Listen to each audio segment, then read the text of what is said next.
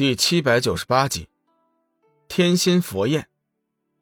眼看着龙宇重新炼制帝师战甲，白羽甚至有些羡慕，自己身上的战甲根本就无法同龙宇的帝师战甲相比，真是人比人气死人呢。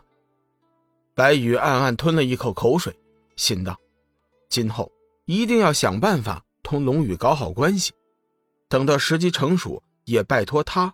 帮自己重新炼制战甲。志远随着大智师徒通过不二法界，直接进入了三千世界。志远顿觉一股强大的佛息迎面扑来，舒服至极，体内的佛法居然自行运转了起来，开始慢慢的吸收周围的佛家气息。志远暗暗惊奇，心道：这地方也太变态了。简直就是修佛的圣地，怪不得几乎所有的修佛人都以三千世界为终极目标，感情是这么一回事不过，志远现在跟着龙宇，奇遇连连，对这三千世界虽然惊奇，但是并不想留在这里。大师，三千世界确实是修佛的圣地，你答应我的事情一定要记着兑现啊！虽然他自己不想留下来。但是大梵寺的师尊、同门师兄弟肯定向往这里，故此志远一再提醒大智，不要忘记先前的承诺。大智笑了笑，点头示意答应，也不说话，径自在前引路。穿过山门，再沿着石阶而上，便是一个巨大的广场，显然是集会之用。过了广场。再上一段时间，便是庄严肃穆的菩提大殿了。进入菩提大殿之后，大智先引导着志远参拜了位于大殿正中墙壁上的上古佛主画像后，这才将他带入了一间禅房。禅房里很简洁，中央摆放着几个蒲团，靠着里面的墙面放着一张木桌，上面摆放着一个冒着青烟的香炉，散发着浓郁的檀香味。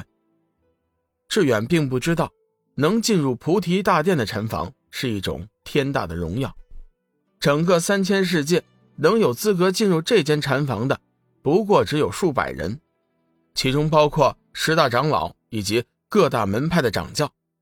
志远，你先在这间禅房休息一会儿，我和空相、空明这就去通知其余长老，一起准备为你进行身份确定。留下这句话，大智随即就带着空相空明离开了。时间不大，大智师徒已经将志远到来的消息传遍整个三千世界。一时间，凡是有资格的佛陀全部汇聚在菩提大殿的广场前。随后，大智亲自前去将志远接了出来。志远小师傅，请随老衲前来接受天心佛焰的考验。志远点头答应，跟着大智走出了禅房。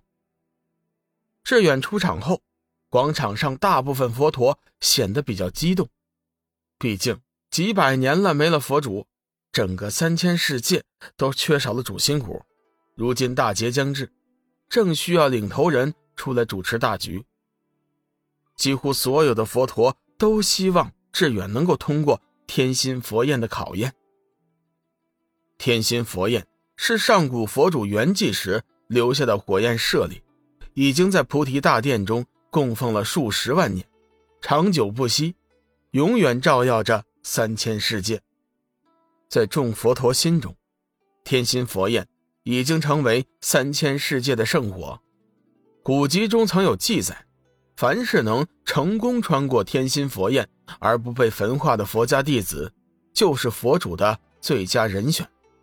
据说十万年前，三千世界佛主突然圆寂，没有来得及定下传人。当时长老会就是用天心佛焰找出的下一代传人。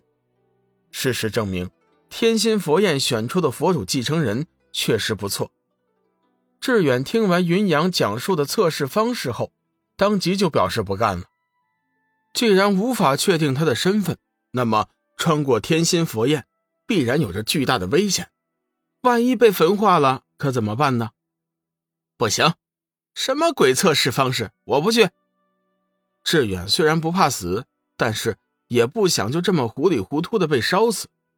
阿弥陀佛，云阳低声宣了一声佛号，道：“志远小师傅，你无需担心，老衲观你佛缘深厚，肯定能通过天心佛焰的考验，你无需害怕。”典型的站着说话不腰疼。